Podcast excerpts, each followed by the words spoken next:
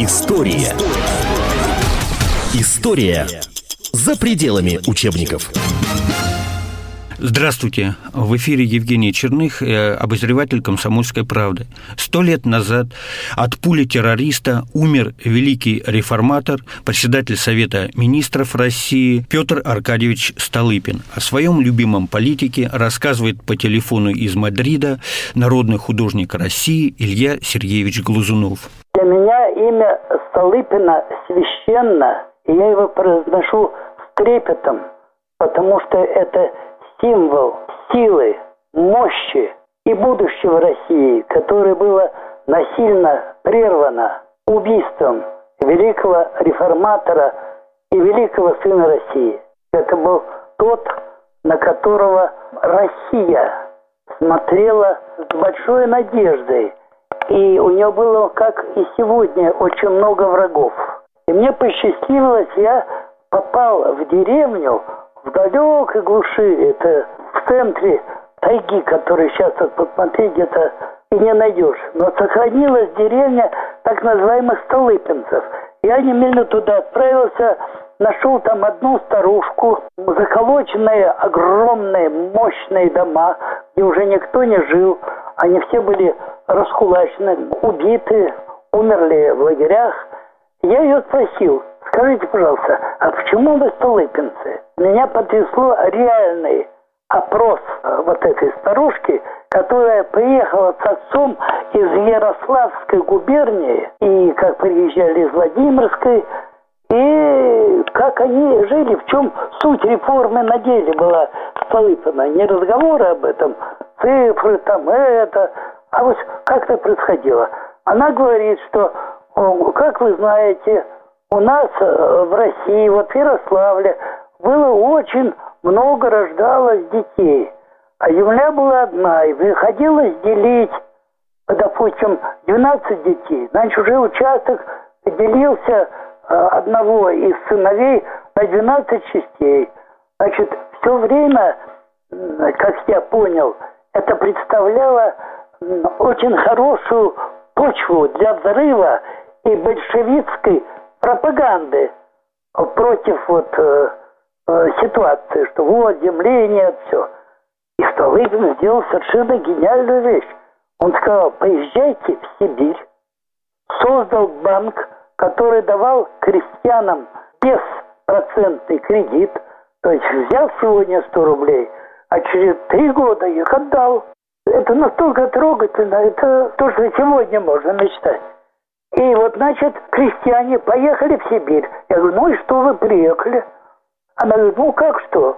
Вот моему дяденьку, дяденьке и дяде Васе сказали, бери сколько хочешь земли, с одним условием, только обработай. Вот они взяли землю, посеяли хлеб, у нас тут все было богато стало. А потом я говорю, а что этот хлеб как-то, так сказать, отнимало государство, какие-то налоги. Да нет, что вы, говорит, все везли на ярмарку. Была неподалеку ярмарка, и эти все привезут хлеб.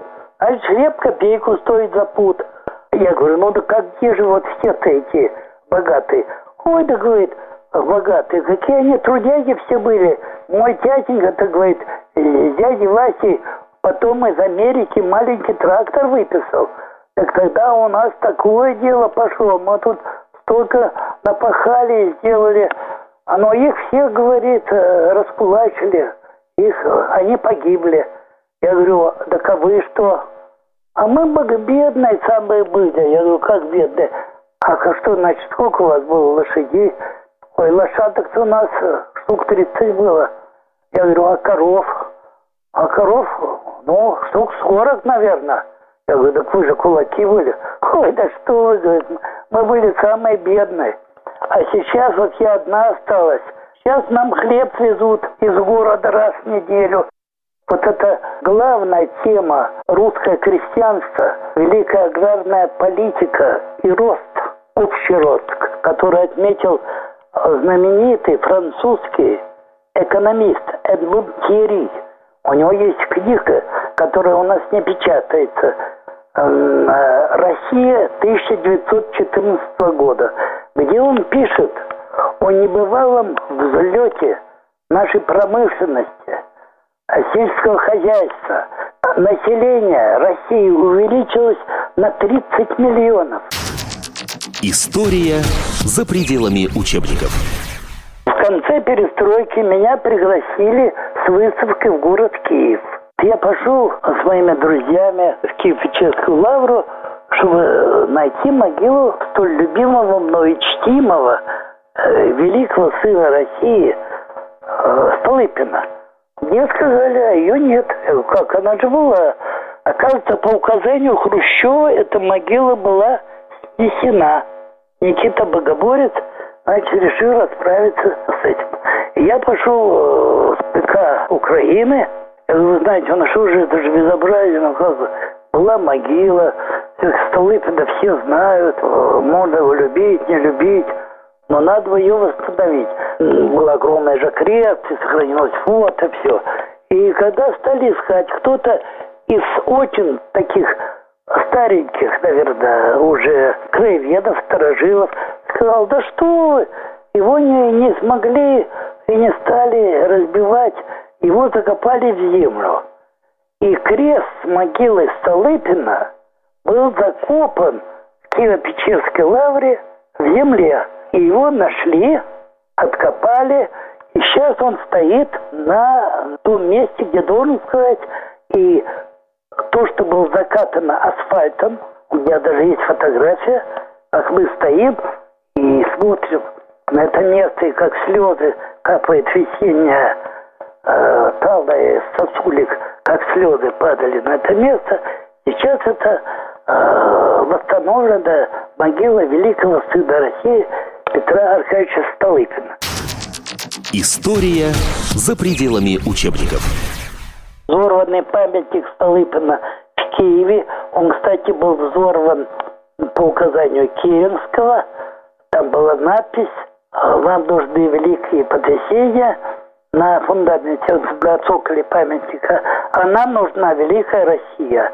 От русских людей Петру Аркадьевичу Столыпину.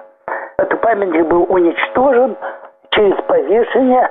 Фото сохранились, накинули петлю, его как повесили, скинули и разбили. Это было указание Керенского, главка верха, который сделал все, чтобы открыть дорогу большевикам.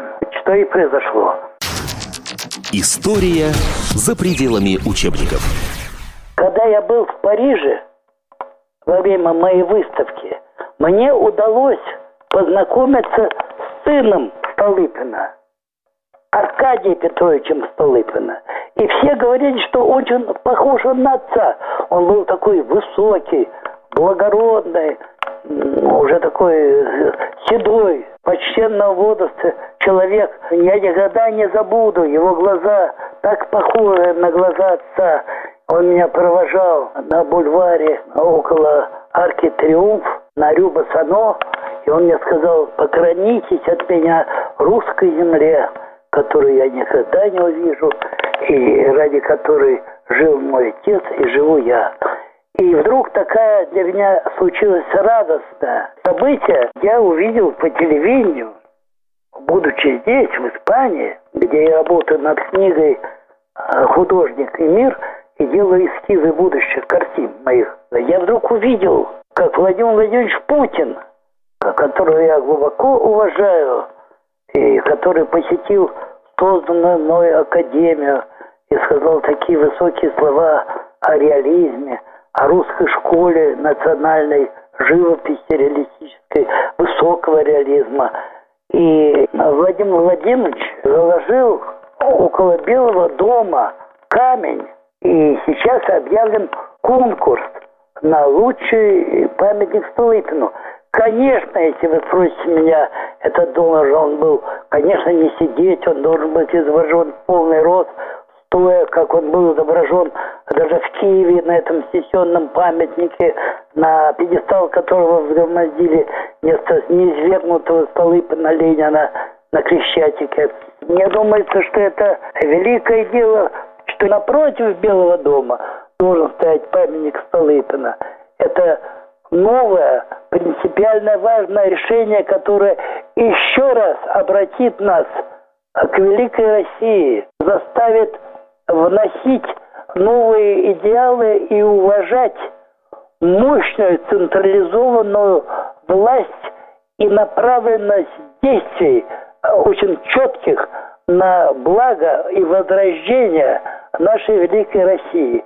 Потому что сегодня нашим великим учителем был, есть и является, особенно сегодня, Петр Аркадьевич Столыпин и его известные уже каждому даже школьнику, несмотря на наши ужасные учебники по истории, слова «Вам нужны великие потрясения, а нам нужна великая Россия». Я специально в своей книге «Россия распятая» отобрал мои самые любимые и самые, мне кажется, нужные для нас высказывания Столыпина о власти, о России и обществе. И мне думается, что сегодня должна усиливаться вертикаль власти, направленная на возрождение того великого начала, которым был и есть русский народ.